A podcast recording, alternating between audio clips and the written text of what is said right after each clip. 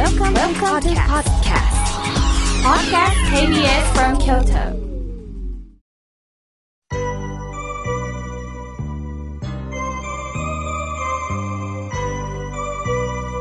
さあ、ここからはたくさんのメッセージをいただきましたので、紹介させていただきます。まずはじめに、もう桜満開のおはがきをいただきました。ラジオネームももちゃんさん、ありがとうございます。毎週土曜日の朝、楽しく聞かせていただいております。ありがとうございます。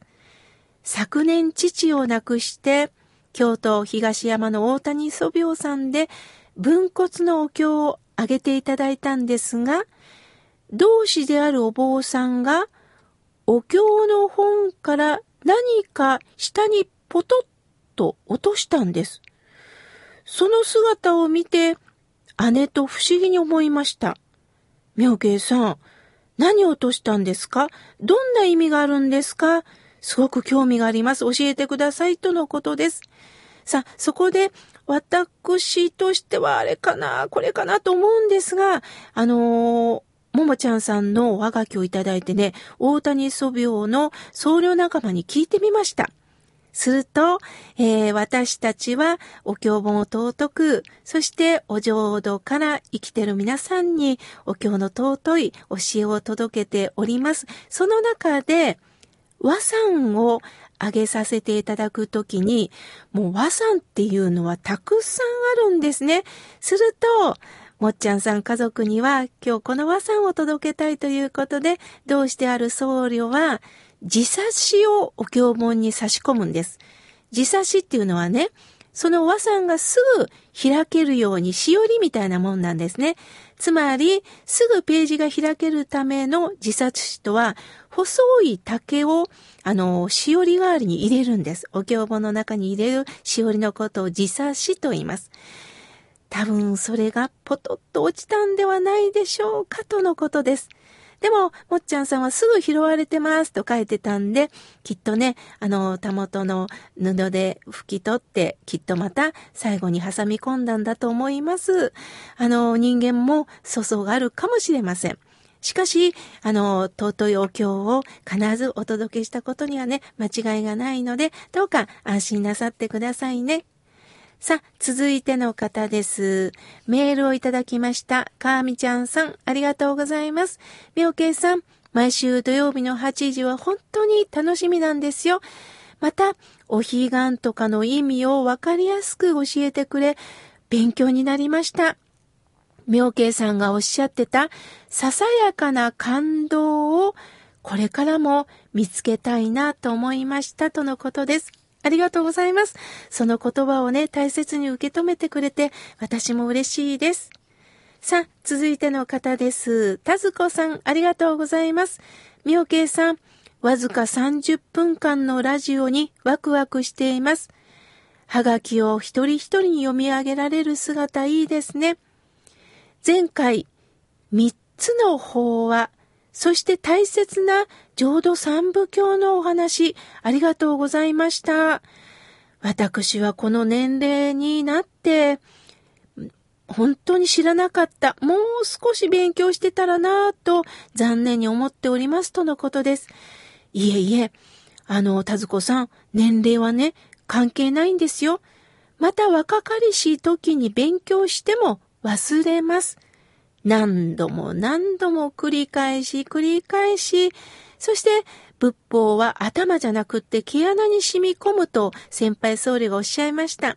何度も何度も聞いて、そしてこの心が笑顔になるラジオでもまた出会っていただいて、繰り返し繰り返しの中でね、あの、田津子さんのお人柄が、やはりこう積み重ねて優しくなっていくんではないかなと思います。これからも繰り返し繰り返し聞いてくださいね。さあ、続いての方です。おはがきいただきました。はじめまして。いつもラジコで聞いてるんです。今日はどうしても直接ラジオで聞きたいと思って京都に来ました。6月に仙台で放話されるんですね。今から楽しみです。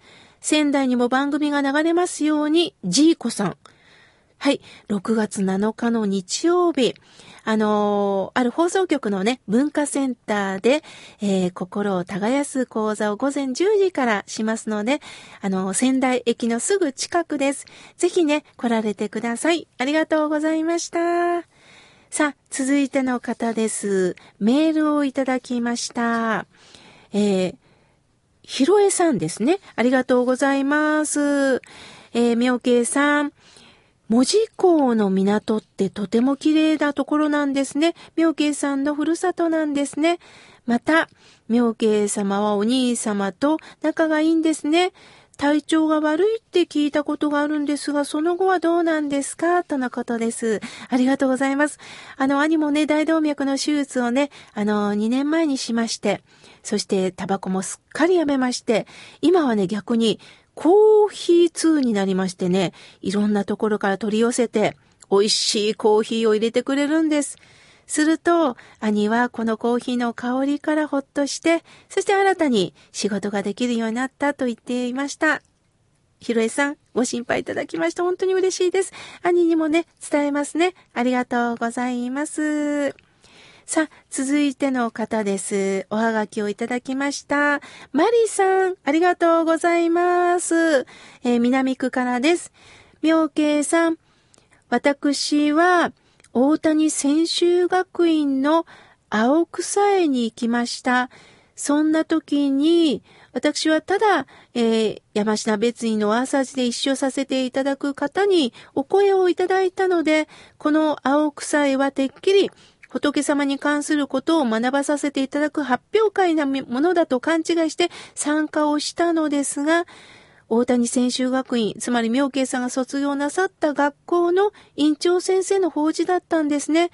卒業生でもない私、縁も何もない私に声までかけていただいて、そして妙慶さんが声をかけてくださったことにも感動しました。お弁当を食べていってね。え、私でいいんだろうか。そんな時に、在院生の皆さん、先生方が、どうぞどうぞと笑顔で、えー、招いてくださいました。素晴らしい出会いです。こんな私に本当にありがとうございます。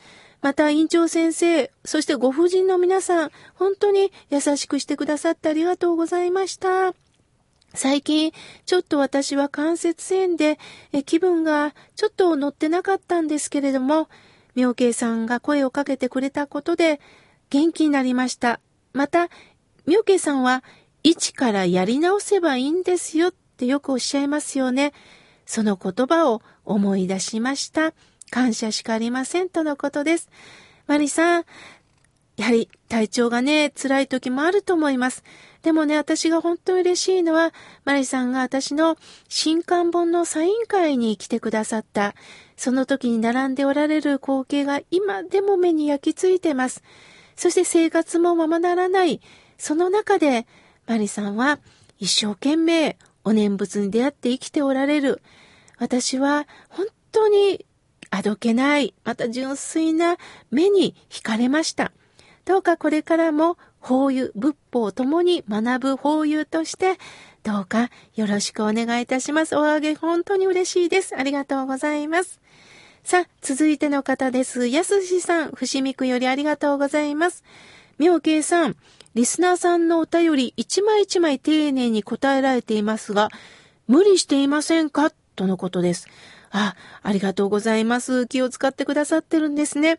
逆にね、嬉しいんですよ。これだけおはがき、メール、ファックスをくださるということにも、スタッフともども感動しています。わざわざこうして文字にして送ってくださる方がいる。これにね、私はもう頭を下げずに折れないんです。一人一人の命の叫びを届けてくださる。この心が笑顔になる、このラジオの醍醐味だなと思っております。安井さん、本当に優しいお気持ちを届けてくださって嬉しいです。ありがとうございます。さあ、続いての方です。えー、匿名でお願いいたします。妙慶さん、メール届いてますか？まずは聞いてもらいたいことがあるので届いてるかどうか教えてくださいとのことです。